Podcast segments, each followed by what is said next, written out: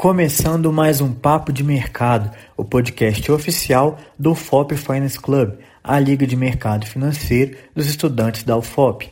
Aqui quem fala é o Matheus Seis, presidente da Liga. E hoje nós vamos receber o Rodrigo Oliveira. Ele é gestor de investimentos da Astroasset, uma das maiores gestoras quant do Brasil.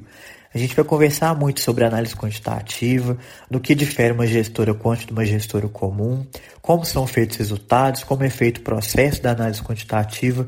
Vai ser um papo muito interessante mesmo. Quem conversou com ele foi o Leonardo Dias, que faz parte do nosso time de análise.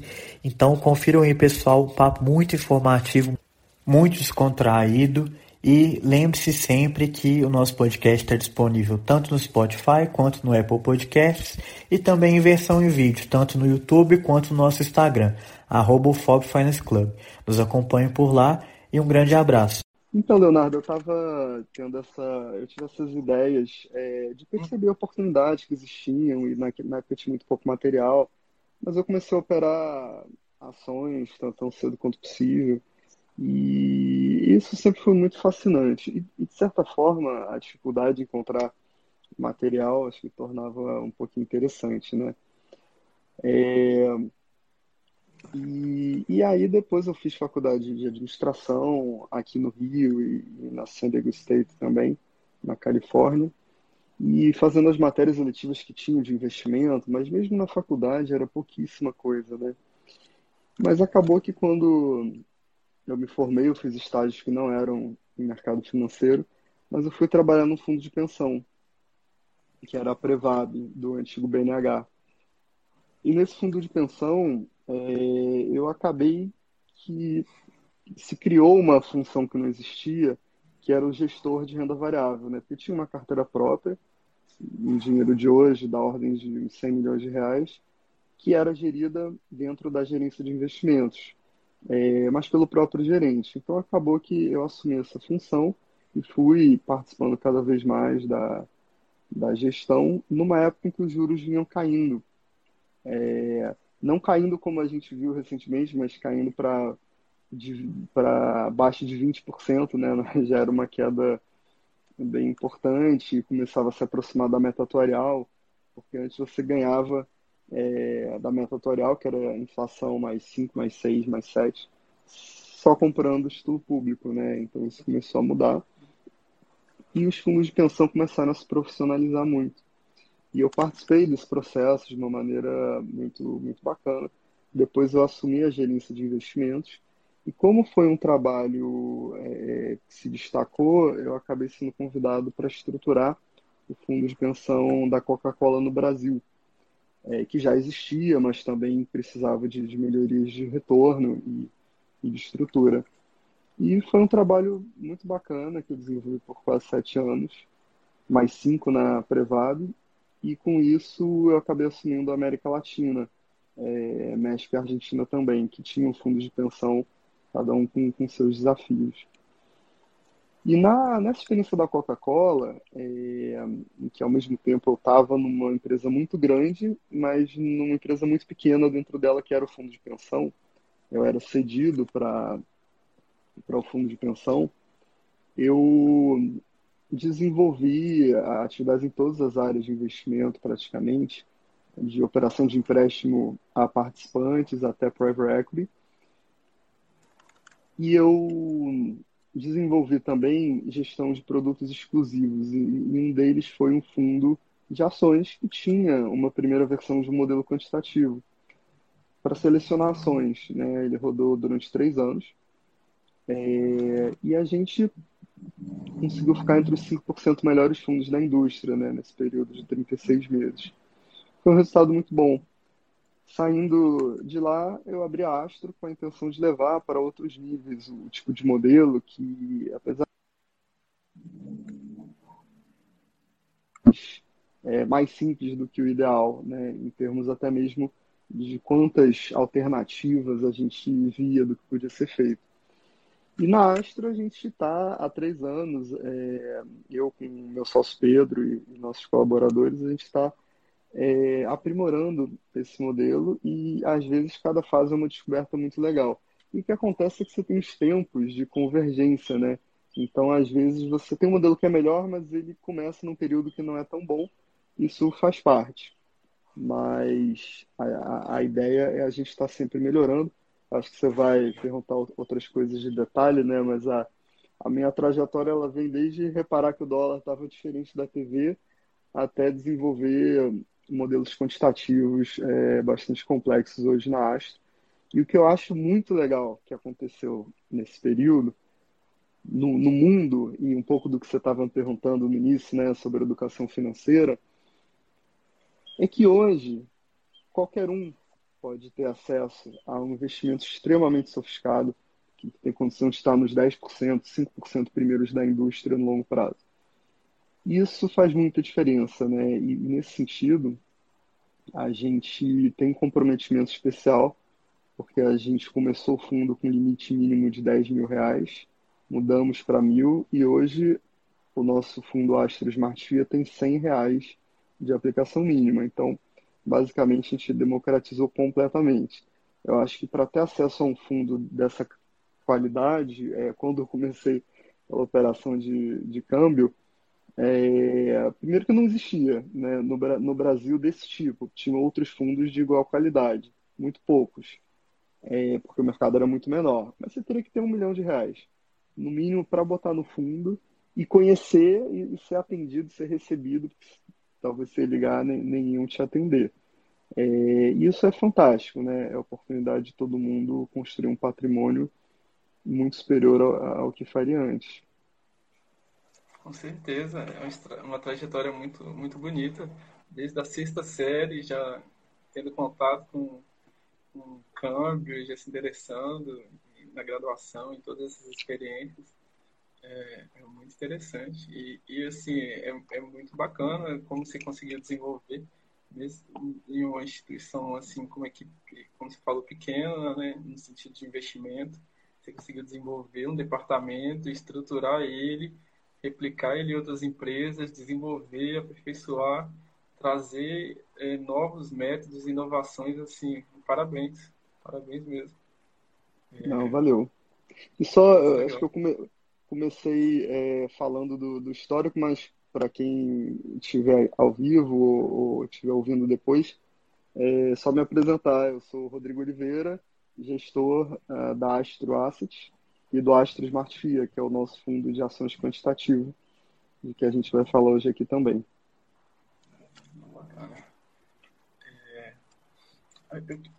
É, Rodrigo, eu queria, assim, entender para o pessoal, para o nosso público, o, o que, que seria um fundo quant? O que, que ele difere de um, de um fundo tradicional?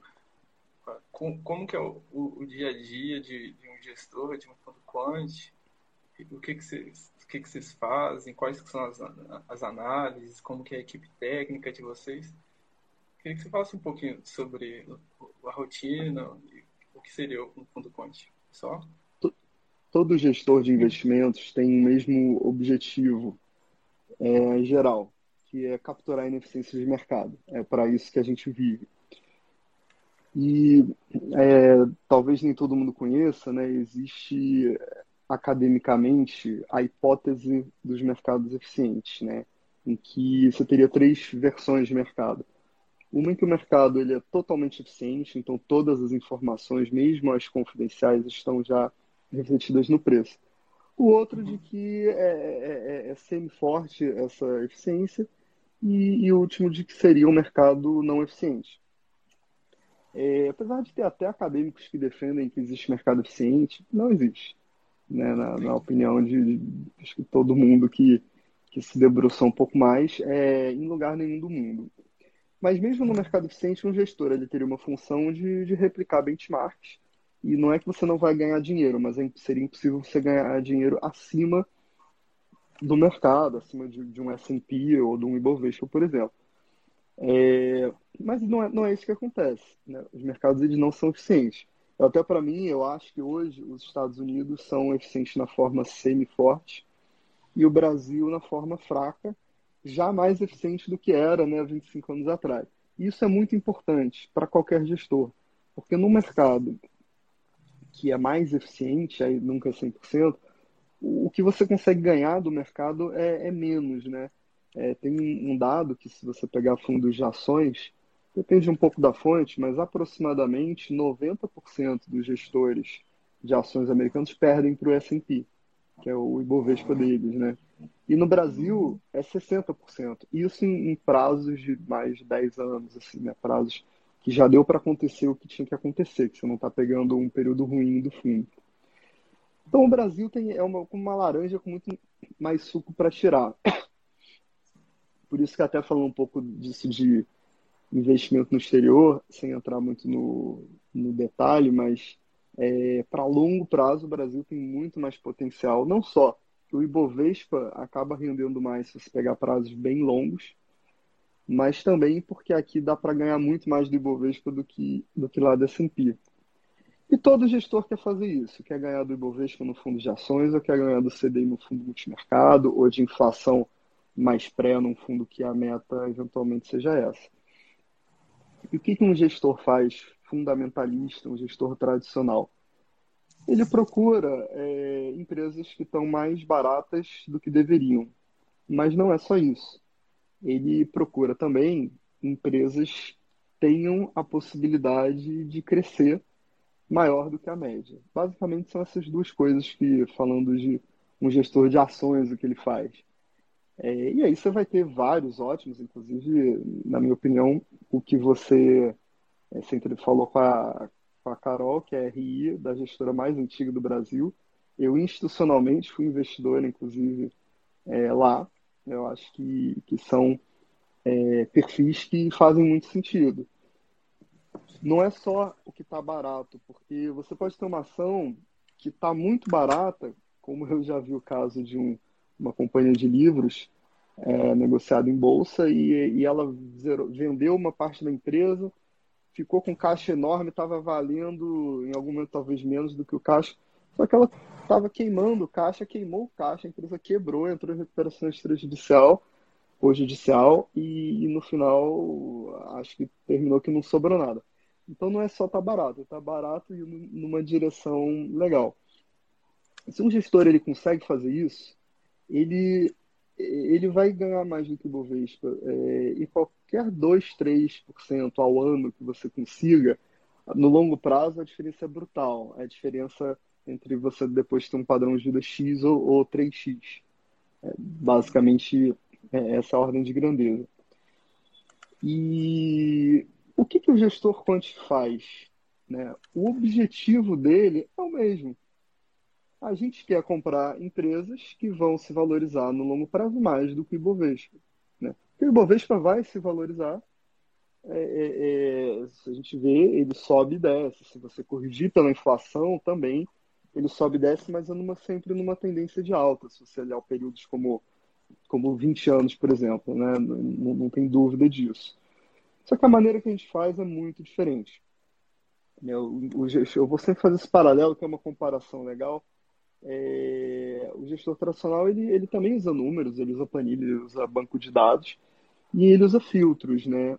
E aí começa uma primeira grande diferença. O, um gestor tradicional, ele provavelmente, ele de 400 e poucas empresas na bolsa hoje, ele só trabalha com 100 ou menos. É, por quê? Porque ele trabalha com as mais líquidas e ele não, não tem capacidade humana de analisar muitas empresas. Mesmo que ele contrate 20 analistas, ele tem que revisar o trabalho de 20 analistas sobre muitas empresas. Isso não, não é possível. Então, o filtro normalmente acontece pelo patrimônio. É, isso é uma diferença importante. A gente é, tem um filtro tem filtros dinâmicos de liquidez no nosso processo, mas esses filtros é, deixam a gente trabalhar com mais de 200 empresas hoje, são cerca de 220. E a diferença é absurda, não só por ser o dobro de empresas, mas porque a gente acaba vendo empresas que não estão no radar de muita gente e muito do retorno da bolsa está correlacionado com o tamanho das empresas empresas menores tendem a ter um retorno superior. Isso até está no, no modelo dos três fatores, que já é de 1993, do Fama French, eles já, já demonstravam isso é, como uma evolução do, do CAPM, que é o modelo que normalmente a gente estuda primeiro, né? É, isso é uma, é uma diferença do fundo quant, é a capacidade de trabalhar com um universo muito maior. Mas e aí, o que, que a gente vai fazer com essas empresas, né? É, algumas coisas são próximas do cara fundamentalista. Então, talvez a gente vai olhar é, o preço por lucro, vai olhar o dividend yield, vai olhar o, o valor patrimonial da ação. Todos esses são múltiplos. É, o múltiplo, é, explicando para aqui para todo mundo, é um número em que você usa dados das demonstrações financeiras. Pode ser um dado do balanço, da, da DRE, geralmente, às vezes um contra o outro, e muitas vezes o preço da ação contra uma dessas coisas. Preço por lucro, né? É o preço ali da tela sobre o lucro por ação, que é um dado da, do DRE. A empresa que tem preço menor é, por um dado lucro estaria mais barata. Mas é lógico que isso depende de um monte de, de fatores. Porque ela pode estar mais barata porque ela é um setor em que o preço por lucro é mais baixo historicamente. Mas aí você tem que comparar com outra empresa do mesmo setor, fatorar tamanho, fatorar características da empresa.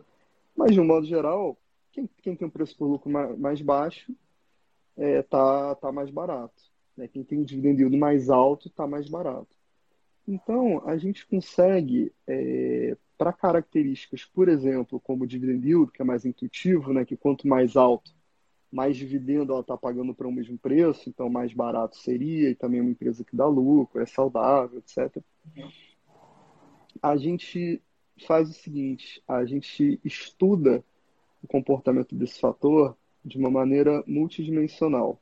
E aí começa a entrar um pouquinho da, da parte quant que, que o pessoal às vezes acha que lembra alquimia ou, ou algo assim.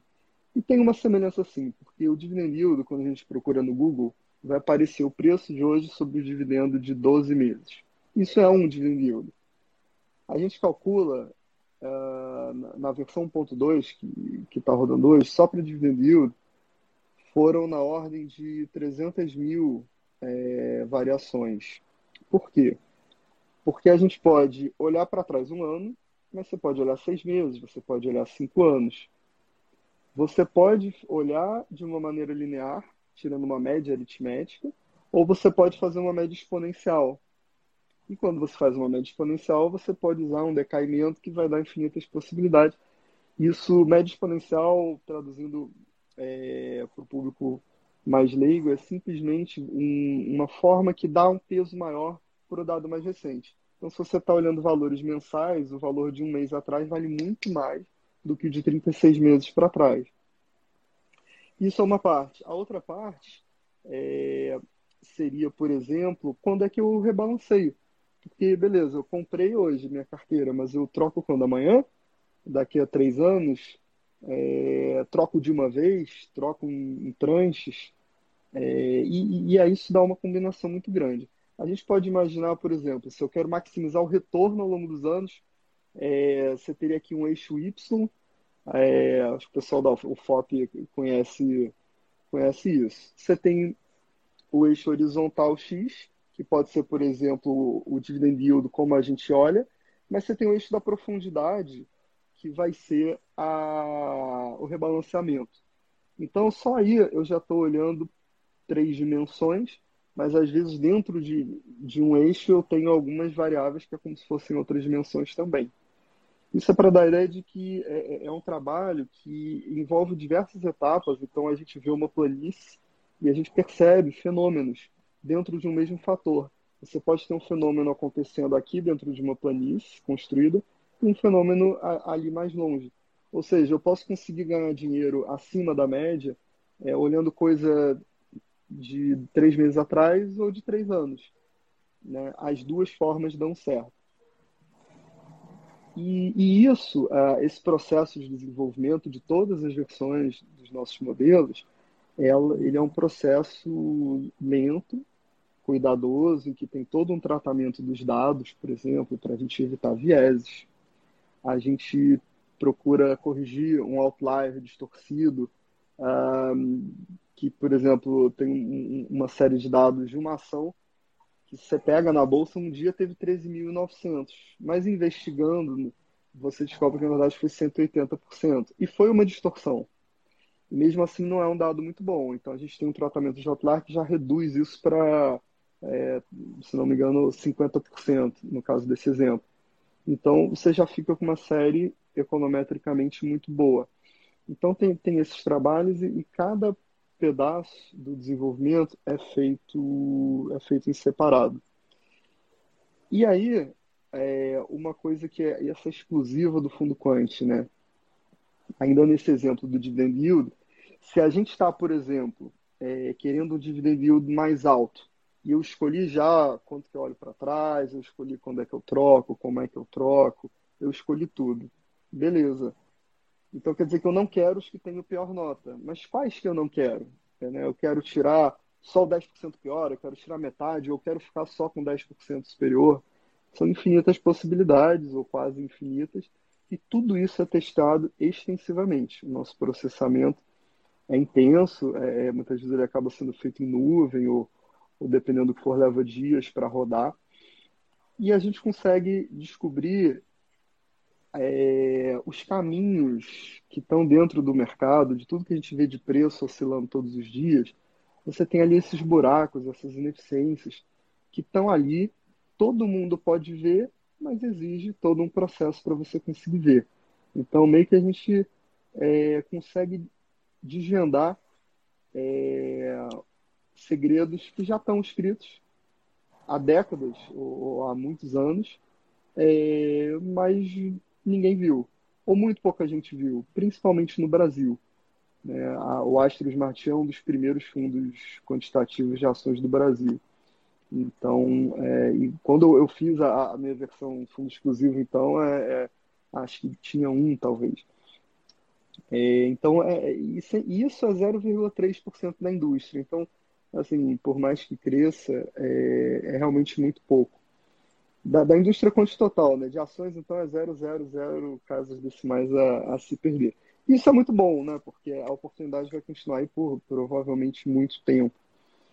E, e só para te fechar é, esse processo né, do, do que eu te falei, e aí tem muitas outras etapas, mas a gente está falando do desenvolvimento do, de um modelo.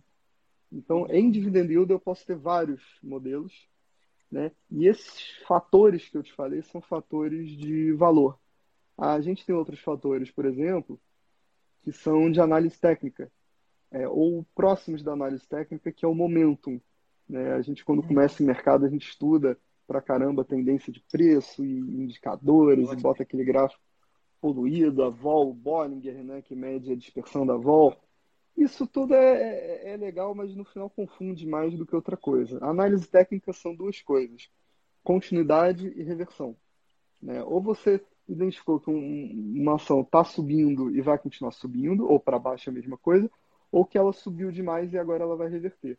Então a gente tem fenômenos de dinâmica de preço que a gente sistematiza mais ou menos num processo parecido, como no exemplo de, do dividend yield, em que a gente pode encontrar tanto momentum, que é padrão de continuidade de médio prazo, quanto reversão à média, que é padrão de reversão de longo prazo, quanto força relativa, que é padrão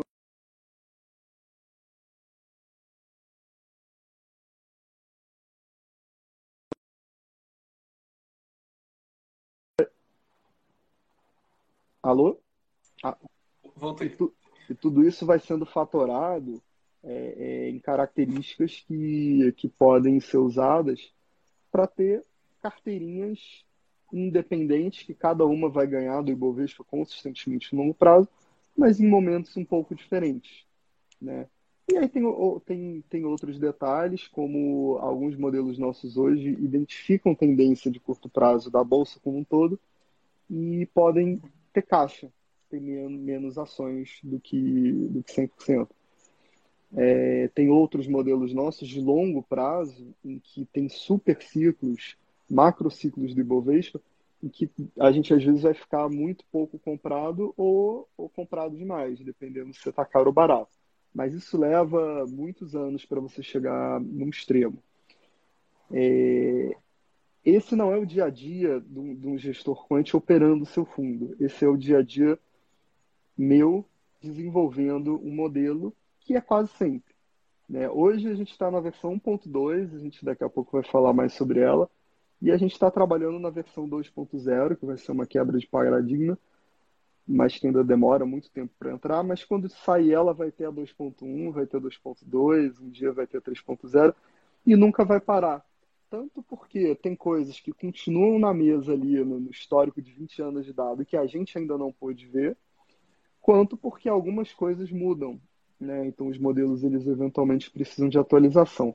Mas é muito mais porque a gente não viu o que já estava lá do que, do que a mudança. Porque se a gente estuda o que a gente aplica aqui e você aplica para S&P, de 50 anos atrás dava certo do mesmo jeito. Então, é, esses fenômenos eles são muito persistentes, mas eles são inconstantes. E ainda bem, porque se acontecesse sempre, todo mundo fazia e, a gente não tinha o dinheiro que a gente tem para ganhar. o dia a dia, é, aí, aí a gente não, não tinha emprego, né? Mas, mas Léo, o dia a dia do gestor quant, é, é, esse processo que eu falei é, é um processo científico, como de desenvolver uma vacina, por exemplo, ou, ou, ou de inventar uma nova maneira de, de, um motor ser mais eficiente. É, é basicamente isso. E como é, eu sou fascinado por, é, por tudo isso, sempre quis desenvolver modelos dessa maneira, é, realmente é muito, é muito bacana.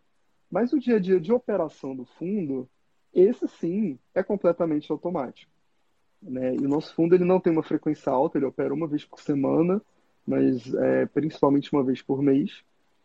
E o nosso sistema operacional desenvolve, gera as ordens, isso é revisado, validado, enviado para a corretora. A gente não tem nem o, o erro de uma, uma ordem automática e errada, né? A gente tem todos os cheques de segurança e governança necessários. É, mas eu mesmo, gestor, é, nem participo necessariamente desse processo. Então, as operações elas ocorrem é, e eu valido o que, que vai ser feito ou não. Que legal, é, é muito interessante esse, esse diferencial dos fundos, né? E o, o, papel do gestor é um pouco diferente. Vocês não têm que uhum. ficar trabalhando analisando ativos, cuidando de, de carteira, de portfólio, analisando equilíbrios.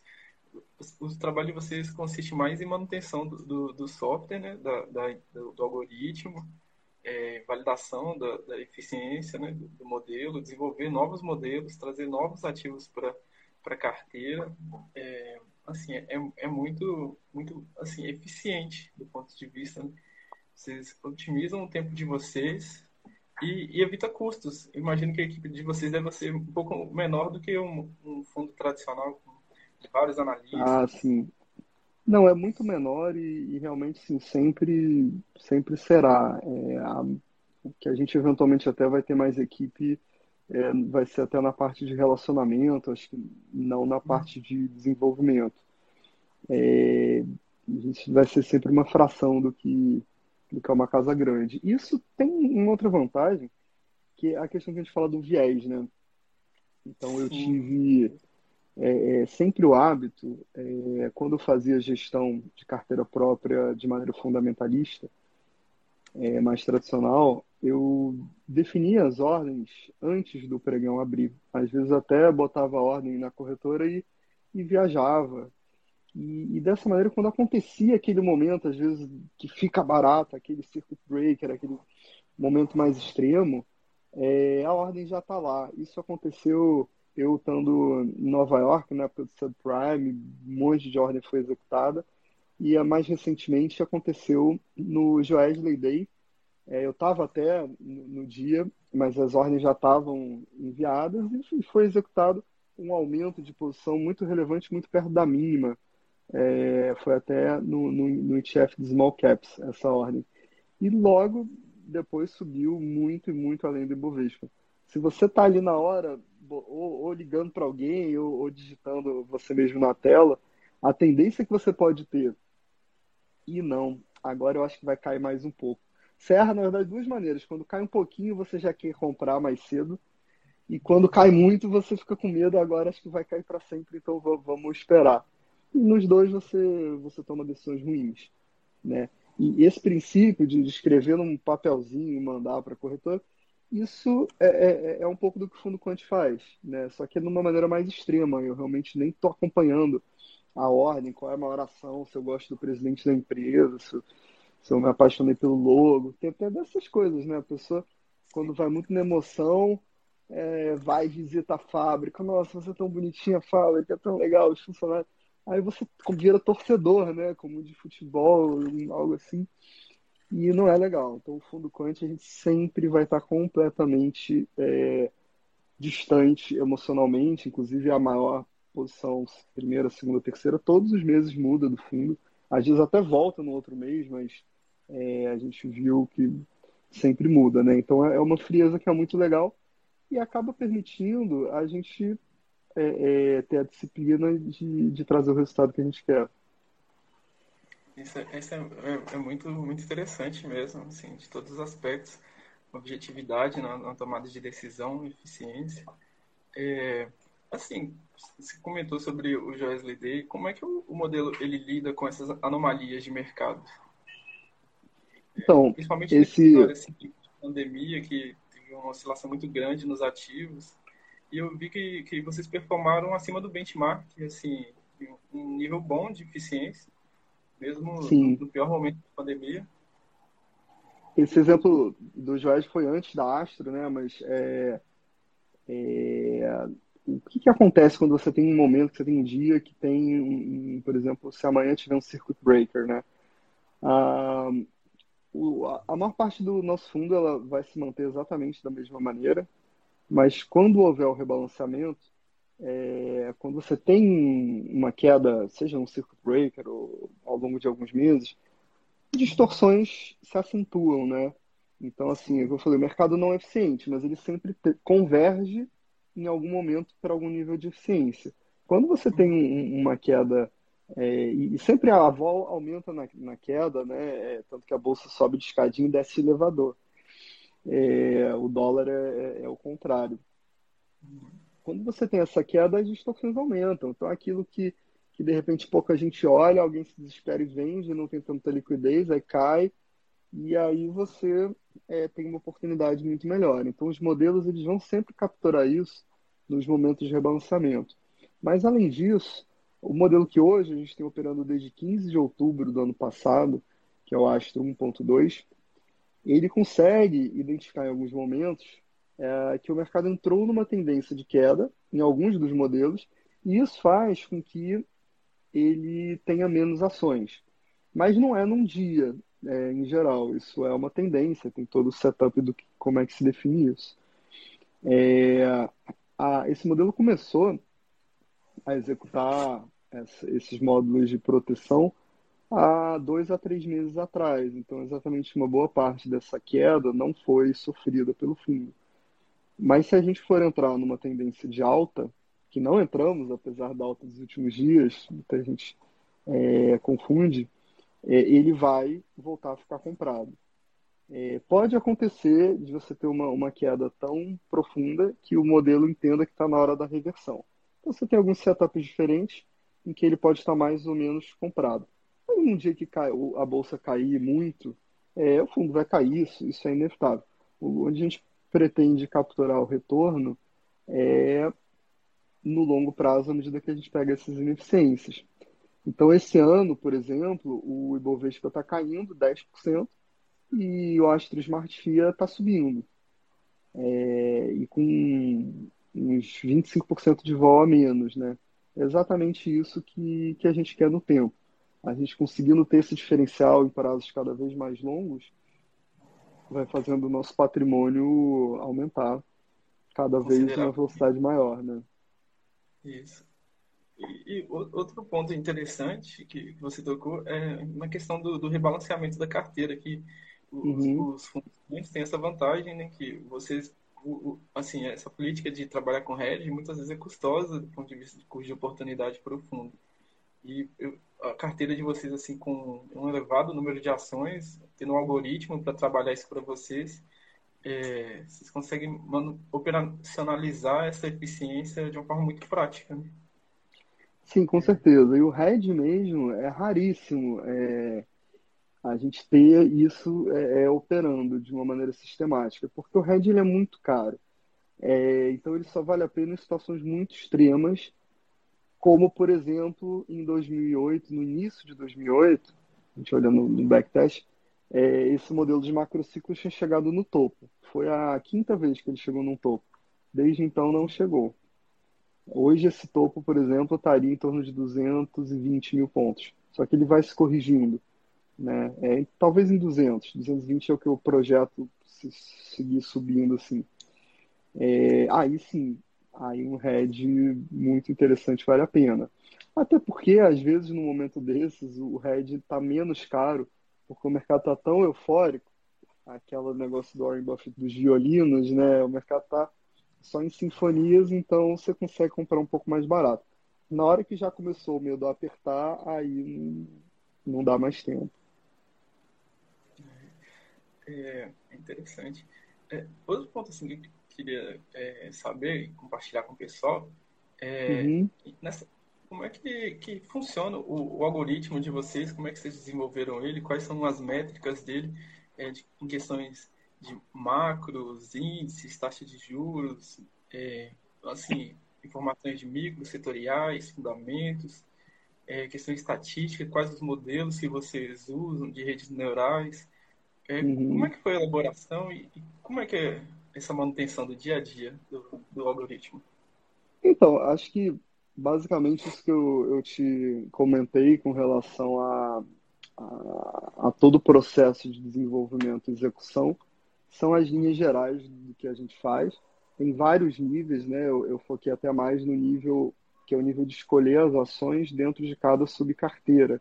Mas a gente tem o nível de se você vai ter mais ou menos ações, tanto por dinâmicas de curto prazo quanto de longuíssimo prazo. E tudo isso é integrado é, é, é em simulações e a gente usa muito o recurso de, de imagens em 3D para ver que está escrito no mercado de uma forma. Dá até para imprimir, você vai ter uma montanhazinha com, com o teu modelo é um, um pico ali da, da montanha.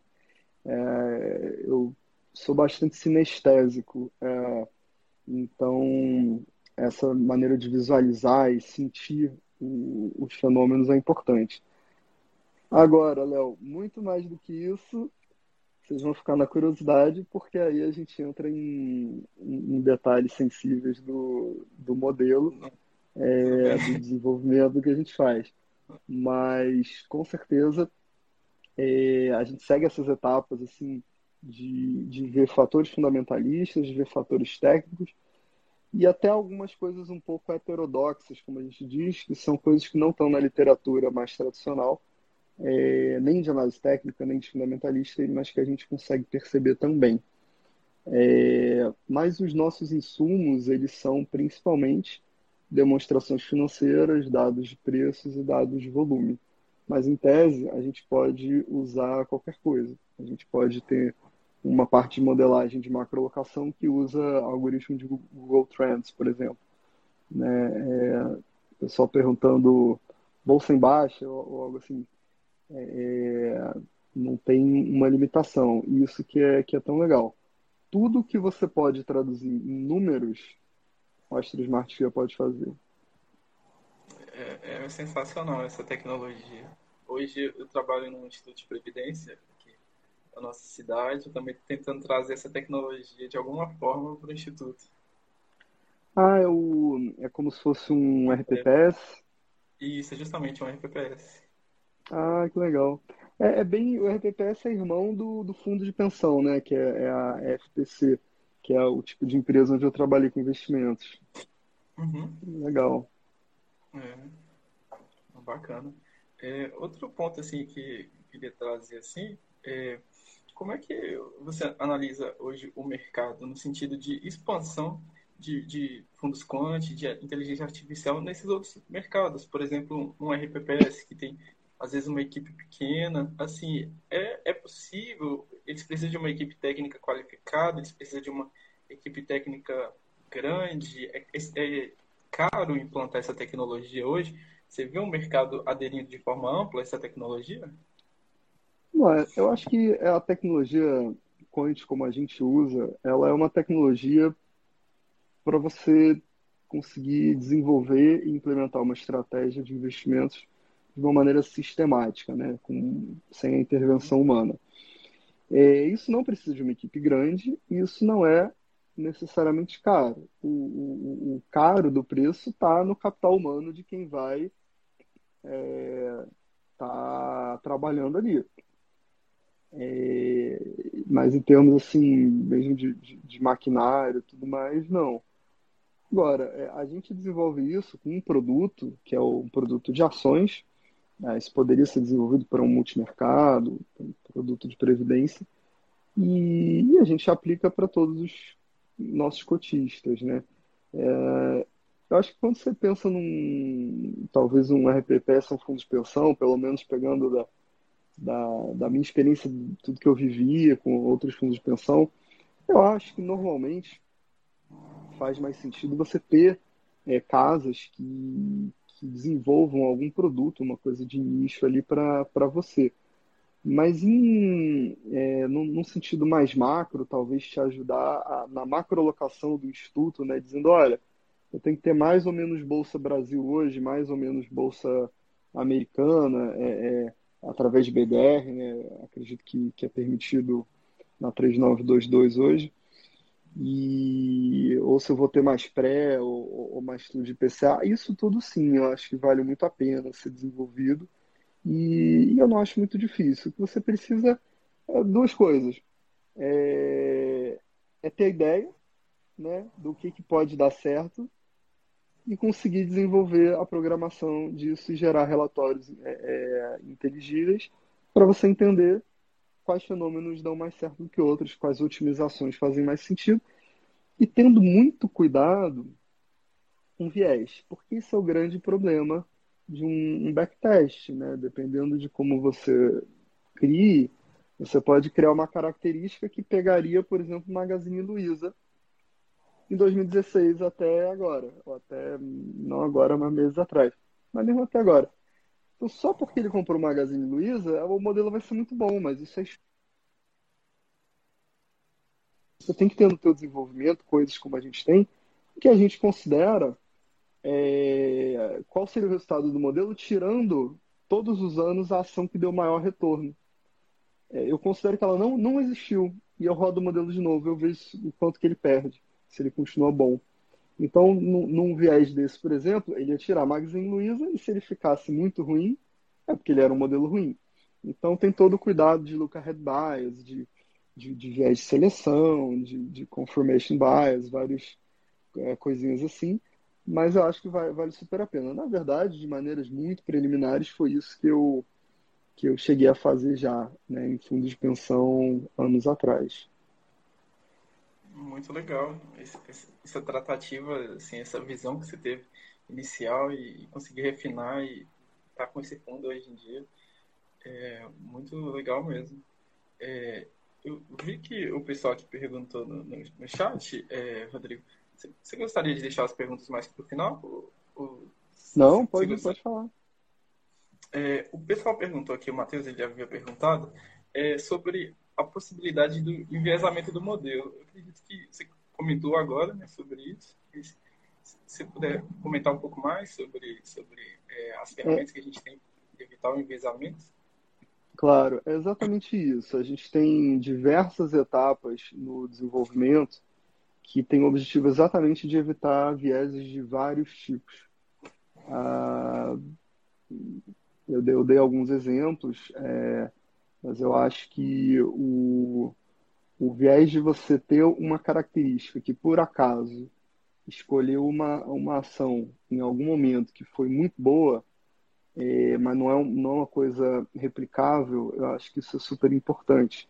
A gente tem maneiras em que a gente aleatoriza a, a amostra de ações na Bolsa ao longo de muito tempo, uh, expurgando uma série de. expurgando metade, por exemplo, ou um terço, e, e roda e vê se o padrão se mantém. É, e a gente faz isso várias vezes, tira uma média disso. É, a gente faz o, outras comparações dividindo em períodos diferentes. Então, esse modelo da Magazine Luiza, se você rodou ele por 20 anos, ele vai ser muito bom.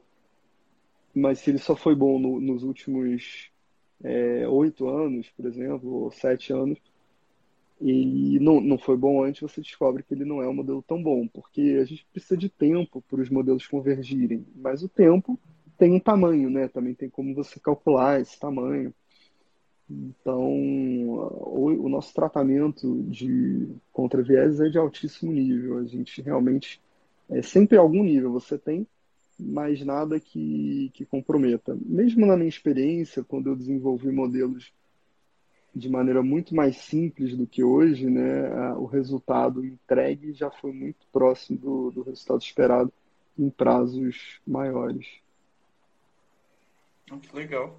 É, comentando sobre essa parte do, do, do desenvolvimento, é, a equipe técnica, você acha que hoje é acessível? Seria necessitaria de uma certificação, talvez para estar desenvolvendo alguma inteligência? Assim, o pessoal precisa necessariamente ser da área de, de engenharia de sistemas? Você acha que assim, é algo, algo acessível, visto a disponibilidade de informações na internet né? e outras ferramentas? É, eu acho que é totalmente acessível para quem tiver eventualmente o perfil para isso. Ah, não existe nenhuma certificação específica, né? Ah, até existe uma, uma certificação de Quantitative Finance ah, que ninguém conhece, é, mas ela, ela, existe, porque nos Estados Unidos você tem certificação para tudo, né? É, e mesmo assim, talvez sejam detalhes muito distantes do desenvolvimento de um fundo quant. É, eu acho que certificações são uma coisa importante. É, eu tenho três. É, eu fiz o CNPI pleno, que é fundamentalista e técnico. Eu fiz o CGA, que é obrigatório para gestor. O CNPI é de analista, obrigatório para emitir relatórios de análise e fiz o CFA, é, que foi certamente mais interessante, desafiador e até de aprendizagem é, humana, né, de, de, disciplina. Então, eu acho que vale a pena. Eu tirei junto com meu sócio, a gente terminou o CFA tem dois anos. E tudo isso é válido como experiência de vida, vão ser aprendizados diferentes, dependendo do, da experiência que a pessoa teve, mas para todo mundo é muito legal. É, fazendo CFA, é, quase tudo que tinha ali eu já tinha tido contato profissional. É, com os tipos de investimentos diferentes, até mesmo uma parte grande de fundo de pensão que tem, contábil. Mas quem não teve, vai ter um primeiro contato, de repente vai, vai, vai se encantar por uma série de, de conhecimentos e, e, depois acaba, acaba tendo contato com uma ou várias coisas na prática. Dito isso, assim, para desenvolvimento de modelo quant, a certificação diretamente ela não tem uma relação. O que você precisa é ter as ideias, saber o que, que você quer fazer e conseguir desenvolver essa programação. Na nossa equipe, por exemplo, uh, eu sou gestor, então eu tenho os conceitos do que, que eu quero testar, por que, que eu quero testar, o que, que eu espero encontrar. É, e é, o Pedro, é, Perizom, da minha equipe, meu sócio, ele é o responsável pela área que faz as contas, né? É, usando as linguagens necessárias. A gente tem hoje mais gente na equipe que participa também. A gente até está refinando um, um, estudo que, que é um pedaço da nossa macrolocação e a gente vai publicar uma carta do gestor com uma parte dessa conclusão que é sobre a relação de, de picos de PCA com ciclos de bolsa. Né? Normalmente a gente entende que isso que acabou de acontecer é uma coisa é, bearish, né? que, que, que traria queda e as evidências desconfiam um pouco disso. Então acho que a gente vai compartilhar com vocês também. Acho que vai ser, vai ser bem legal. É, se a mesma pessoa conseguir ter a ideia e desenvolver, também pode ser, mas eu acho que é sempre importante você ter uma troca, né, com, com, com mais gente, até porque são habilidades diferentes, né, não é tão, tão comum a mesma pessoa poder fazer. Mas, assim, eu acho que quem quer, é... e também não requer faculdade específica, né, eu sou administrador e não sei nem onde é que abre a tela de programação do VBA, poderia saber. O meu sócio é engenheiro e, e programa qualquer coisa. É, qualquer ideia mirabolante que eu tenho, às vezes tem que pesquisar, mas ele faz. Então, é, é, mas ele aprendeu, não foi na faculdade, talvez tenha tido uma matéria ou outra, mas aprendeu na vida, né? Porque ele resolveu aprender. É, o importante é você você ter, ter a disciplina e desenvolver. Agora, é claro que faculdades mais quantitativas na área de engenharia provavelmente dão aquela base estrutural, principalmente se é uma faculdade de ponta, é, que te dá o raciocínio lógico, a capacidade de organizar a ideia, é, a capacidade de análise, a capacidade de reconhecer padrões, desenvolve, na verdade, essa capacidade que já existe né, em todo ser humano, em uns mais do que outros. É, e, e, isso faz toda a diferença. Né? Uma pessoa que não teve nenhuma experiência assim, é, é universitária ou lendo matérias acadêmicas e vai, e vai programar do zero vai ter mais dificuldade, com certeza certeza. É muito bacana. É, como você falou, né? Assim, eu sou da área de economia, comecei a estudar programação por conta própria, todo o conteúdo na internet e está tudo disponível para a gente. A gente tem diversos, diversos cursos online, assim, tá acessível, a informação é acessível. É, você poderia comentar um pouco sobre é, algumas plataformas ou alguma linguagem específica em alta hoje, assim, que, que vocês usam de tecnologia? A gente usa o R para o desenvolvimento dos modelos. Né? As primeiras, a primeira versão foi desenvolvida em VBA, mas o R realmente, por uma série de, de características é, tecnológicas dele, você consegue rodar é, muito mais é, simulações de uma vez e de, de uma maneira que a velocidade de programação é, é reduzida às vezes para 5% do que seria a original, mas não só isso, a maneira de você ver o output é extremamente mais prática. Então a gente pode gerar gráficos em 3D ou em 2D, a gente clica e desclica facilmente para o gráfico ele mostrar mais ou menos partes, a gente gira os gráficos em 3D com, com mais facilidade. Ele tem também um sistema é, de operação por matrizes que o Excel não tem, que facilita muito isso da gente trabalhar com coisas diferentes que vão se integrar. Agora, o nosso sistema operacional, que não tem nada a ver com o desenvolvimento, ele é um sistema em VBA. Para isso, o VBA funciona perfeitamente. Ele lê arquivos, importa automaticamente de um vinculadinho, é, gera relatórios diários, dispara e-mails, são coisas que um R, por exemplo, já não faria, né? É, são sistemas diferentes. Nosso, o R é, é, meio que como é que eu chego à receita do bolo. E o sistema operacional como é que eu cozinho o bolo. Né? Todo dia ali você estar fazendo aquele bolo de novo. É, hoje são as duas linguagens que a gente usa. Eu sei que muita gente usa para o desenvolvimento o Python também. A gente uhum. estudou, mas a gente concluiu que, que para a gente o R era mais fit. Bacana, muito, muito legal. O, o Python ele, ele, integra os dois, o Excel e o R, mas o R é mais específico, mais direcionado, né? Mas assim, uma linguagem mais acessível, bacana. Uhum. É, muito legal. Você é, poderia comentar um, um pouco mais sobre é, a capacidade que o software tem de se adaptar e sobre a dinâmica, assim, o mercado ele é muito dinâmico. Como é que o software, o algoritmo, ele se adapta a esses modelos? Vocês têm que dar manutenção constantemente? É, ou vocês... Não, não uma vez não. Receber os dados, os relatórios eles têm uma certa periodicidade. Isso daí impacta uhum. na, na de vocês? Não, porque isso tudo já está fatorado dentro do modelo, né? A gente se alimenta diariamente é, de maneira automática, a partir da base de dados que a gente contrata. A gente trabalha só com dados de fechamento, né? A gente não trabalha com intraday. Então, é, ele está sabendo se o mercado está subindo, se está caindo, se o preço está ficando mais barato ou não, e ele vai se adaptar. E os modelos que eventualmente têm caixa, eles precisam reconhecer os padrões, o que leva qualquer tempo, pode levar dias, semanas ou meses para ele reconhecer que um padrão está acontecendo. A gente está operando há três meses agora com um terço do fundo em caixa, né? é, muito perto do limite legal. É, mas eventualmente é, isso, isso muda, pode mudar. Semana que vem está 99%, que é o nosso, nosso alvo de longo prazo. Então hoje a gente não tem alavancagem no fundo, por exemplo. Mas acho que vale comentar muita gente que, que, que, hoje procura sobre investimentos e, e vê na, no Instagram né, os influencers. É... Gente, para vocês que estão ouvindo isso, procurando e vão ver depois, e acho que isso é super importante.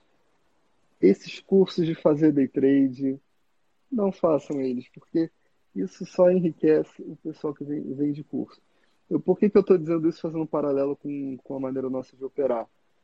É, eu falei que os fenômenos que funcionam, eles são persistentes, mas inconstantes. Eles levam, às vezes, meses para se manifestar. Quanto mais curto o período que você olha, mais espúrio é o movimento do mercado, diretamente. Então, quando você olha no intraday, o movimento do mercado, ele é, para não dizer 100, é 99,99% espúrio. O que, que isso significa? Que qualquer coisa que você faça, você acha que está vendo um padrão, mas na verdade não está. Assim, os padrões até existem para ver, mas o índice de sucesso no final é muito baixo. Tanto que mesmo o, o, os maiores gestores quantos internacionais, retornos espetaculares, com frequência baixa, eles ficam alguns dias com a ação e trocam, né? Eles não, não operam várias vezes num dia. É, então acho que é bem ilusório a pessoa achar que, que, vai estudar alguns materiais e vai conseguir fazer isso. Às vezes a pessoa até se alavanca. Isso é muito destruidor de valor. Então teve um estudo recente que viu que 98% dos, dos day traders na bolsa perdiam dinheiro. Mas isso era 98% porque o estudo levou um tempo, assim, poucos anos. E quanto mais passava o tempo, a mortalidade aumentando. Se você olhasse mais anos, você vê que era 100%, porque não. É, é... Por que, que tem 2% que ganhou? Porque se você mandar um milhão de e-mails dizendo que um jogo de sábado vai ganhar um determinado time, e para 500, 500 mil você manda que vai ganhar o time A para 500 mil o time B, 500 mil vai receber o, a dica certa. Aí você divide 250, 250, 125, 125. Vai ter uma hora que vai ter gente que vai ter recebido 10 dicas certas, mas é espúrio, né? É, é, tem até golpe que, que, tenta vender previsão de jogo pela internet fazendo isso. É, o cara recebeu 10, caramba, é, mas agora pro décimo primeiro pague mil reais e, e aposte. Então, é assim, é, é espuro. A maneira que a gente opera, por mais que a gente é, todos os dias tem uma atualização da, da base de dados, não tem nada a ver com reconhecer padrões que estão acontecendo no intraday, porque esses padrões não existem. São você jogar a moeda e metade das vezes vai dar certo, metade vai dar errado. Em todas vai ter custo, né? É, então, no, no, fundo, você ganha menos do que, do que o mercado. É, o que a gente faz não é isso, e pode ter situações de movimento maior em que é, a gente só na semana que vem vai fazer um ajuste para capturar o que está fazendo mais sentido naquele momento. Perfeito. É, após as suas análises, a gente vê que assim, é algo que é possível de ser implantado né, em diversas instituições, é acessível, né? assim, o custo operacional não, não é tão alto, vocês, vocês conseguem trabalhar com a, com a, base de dados que vocês têm sem muita dificuldade. Muitas vezes uhum. acredito que com dados abertos, né? da CVM, da, da própria bolsa. Sim, os, da, os dados são abertos, Agora, a captura deles, isso é possível fazer programação para capturar, tanto que tem várias bases de dados que fazem, mas a gente prefere contratar. E aí a gente trata os dados já pré-tratados pelo nosso provedor. Mas é perfeitamente possível você fazer o link direto com, com a CVM e com a Bima, né, que são as duas bases de dados principais é, de dados de mercado aqui no Brasil. Muito, muito legal. É, essa questão que, que o professor assim, é, que às vezes for procurar informação sobre, é, é, às vezes encontrar um, uma curva semelhante a outra, às vezes elas não têm é, ligação direta. Eu assim recomendo o pessoal procurar olhar com integração do, do, dos fatores e pela co-integração eles vão encontrar se realmente tem relação ou não, se simplesmente foi um acaso. Dando uma dica para o pessoal. Sim. É, bacana. É, é, você gostaria de, de, comentar um pouco sobre a questão do, do nosso cenário atual, Rodrigo? A gente, assim, a gente tem muita, muitas expectativas, a gente tem um mercado assim, muito aquecido, a gente imagina que, que tem muito mercado para um fundo quântico, para novas tecnologias. Você poderia comentar a sua visão sobre, sobre essas questões? Claro.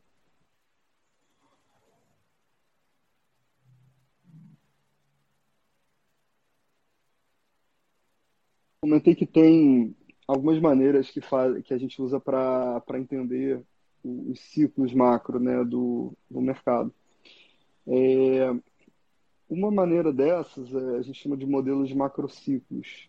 A gente, a gente vai publicar isso na nossa carta do gestor. É, ao longo de 30 anos, a Bolsa algumas vezes chegou no topo, algumas vezes chegou no fundo. Hoje a gente estava tá, no meio do caminho, a gente voltou para o primeiro quarto. Né? Isso é um bom indicativo do quê? Que se a Bolsa ela cai, é, não importa tanto se você se mantiver posicionado, porque a partir de agora, quem tiver Ibovespa, ao longo dos próximos 10 anos, em algum momento vai ganhar do que quem tem CDI a partir de agora. Né? Isso é um dado do modelo. Claro que nada é absoluto, mas a gente confia muito nisso. Esse é um dos modelos mais assertivos assim, que, com que eu já trabalhei. Obviamente, se você ganhar do Ibovespa, você vai, vai estar ganhando duas vezes. Esse é o nosso objetivo no, no Astro Smart FIA. Mas um dado interessante, que a gente vai colocar detalhes em breve, nessa carta é, são os ciclos de PCA. Quando o IPCA ele tem um pico, e isso acontece geral a cada cinco ou seis anos, e aconteceu exatamente mês passado, pela primeira vez em, em cinco ou seis anos, é, os 12 meses, ou seja, o primeiro ano depois desse pico, a bolsa sobe cinco vezes o, a média histórica, o Ibovespa, né? É, depois, no ano 3 e 4, o Ibovespa sobe cerca de, de duas a, a três vezes meia. E depois no, no ano no 2 3 e no, no ano 4 e 5 sobe um pouco mais do que o normal, quase o dobro. E no sexto ano cai, né, na média. Então, quando você tem esse pico de PCA, existe uma tendência muito grande do, da, da bolsa como um todo acabar é, subindo nos anos seguintes. Vou fazer um, um ajuste porque estou ficando sem bateria. E isso faz o quê? Isso permite com que você tenha mais um, um indicativo que te tranquilize no sentido de, olha, é, compre agora, porque na verdade, a qualquer momento não, que, que uma pessoa compra um, um bom fundo de ações, ela vai ter um retorno de longo prazo muito superior ao CDI, muito superior a qualquer tesouro direto ou, ou a qualquer fundo multimercado é, é mais padrão. Isso sim é, é indiscutível. É, agora, se você comprar num momento historicamente abaixo da média de preço, é, ou com viés por um fenômeno é, econômico, isso é muito interessante. E tem um motivo, né? a gente encontra o fenômeno, é sempre legal a gente descobrir o porquê nem sempre você vai descobrir o racional, né? É que nem tem muitos remédios que, que funcionam e, e na verdade, a maioria dos remédios, os médicos não, não, não conhecem o mecanismo de ação, mas testou, viu que, que é seguro, dá esse resultado, então vamos, vamos fazer. Mas nesse caso a gente pode hipotetizar. É, quando o, a inflação sobe, a gente pensa, ah, o governo perdeu o controle, vai subir os juros, subir os juros aumenta a taxa de desconto do valuation, que é o que dá o preço da, das empresas, então o preço vai cair. E todo mundo pensa isso, às vezes até imediatamente cai. Só que por que, que a inflação subiu? Quase sempre, tirando na, na, na época de estagflação que a gente teve do, do um, um, ou dois governos atrás, é, na maioria das vezes a inflação sobe porque a economia cresceu. Então, se a inflação sobe, é, que a economia cresceu e os juros vai subir, mas para trazê-la de volta para uma normalidade, o que é saudável no longo prazo, mas, mas para tentar desacelerar de uma maneira mais controlada uma economia que cresceu é, é um, um, pouco menos de controle. Na verdade, o, não, não sei qual é a linha preponderante na, na UFOP, né? mas é, na minha visão, a única escola acadêmica que explica direito os ciclos econômicos é a escola austríaca. É, e quase sempre eles têm interferência do governo. É, e isso é ruim. É, possivelmente, se não houvesse uma série de interferências, os ciclos se recuperariam de quedas muito mais rapidamente e a economia cresceria mais no longo prazo. Só que a interferência existe, ela é enorme. Então, já que ela existe, é, para causar o, eventualmente a recessão, ela tem que existir é, para ajustar a inflação e nas medidas anticíclicas, como, como acaba acontecendo, como aconteceu no passado, não só no Brasil, mas no mundo inteiro. Então isso tudo faz sentido, né? Tanto que a gente encontra esse tipo de relação quando você vê ciclo de alta de juro americano, e isso em geral é, anda junto com o ciclo de alta do Ibovespa, né? Porque a nossa economia é muito dependente é, dos Estados Unidos, né? Principalmente a parte de bolsa. Então, a nossa perspectiva, ela hoje é bastante positiva. É, eu estou torcendo para os modelos ficarem full investment o mais rápido possível, mas eles vão saber melhor do que eu a, a maneira adequada.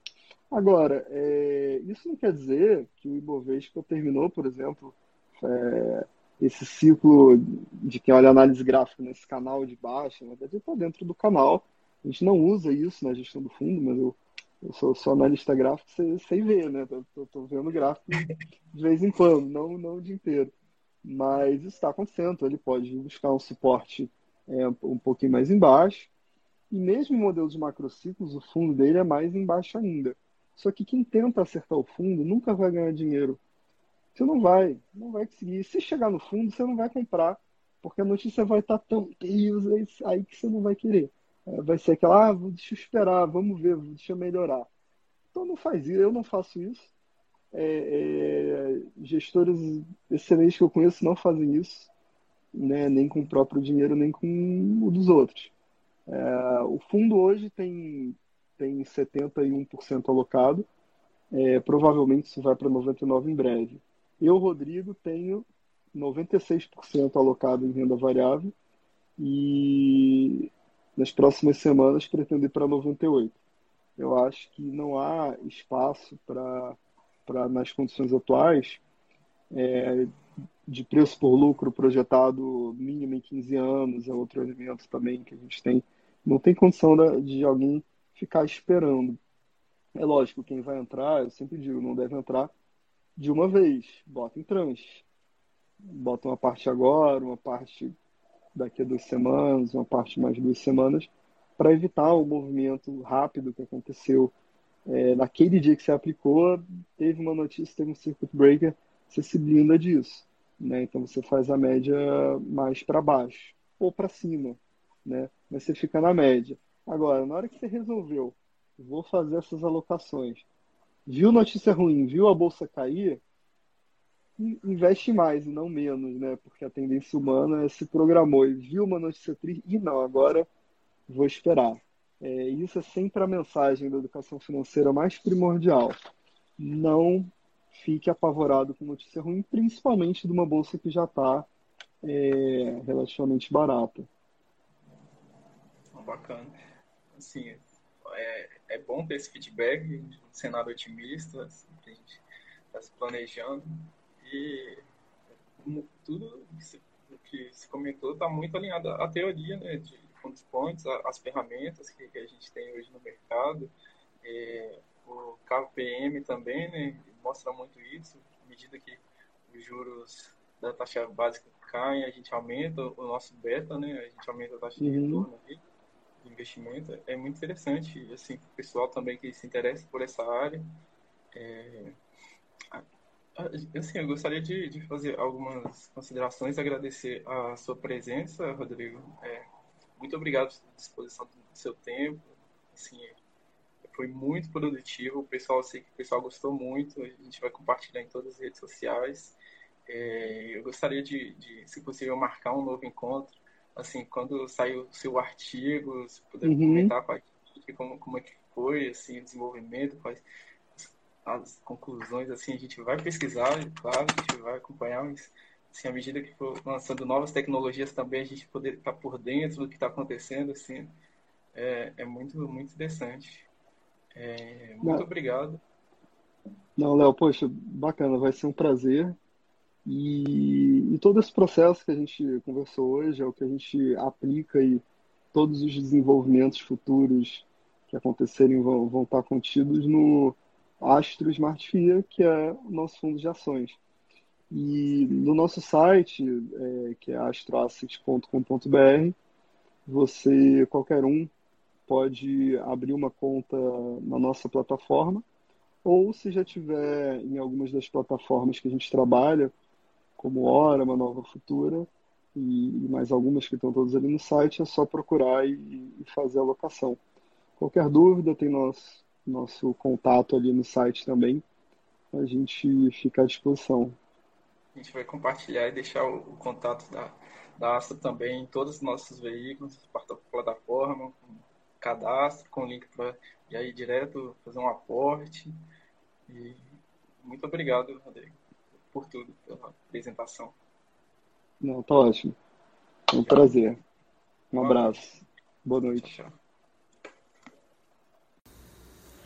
E esse foi o nosso podcast de hoje, pessoal. Esperamos que todos tenham gostado. Lembre-se de nos acompanhar pelas nossas redes sociais, pelo Instagram, pelo Facebook, tudo pelo arroba UFOP Finance Club. Iremos sempre trazer novos analistas, gestores do mercado para bate-papos assim como esse. Então, nos sigam lá, nos acompanhem que vai ter muito papo de mercado interessante pela frente. Um grande abraço e até a próxima.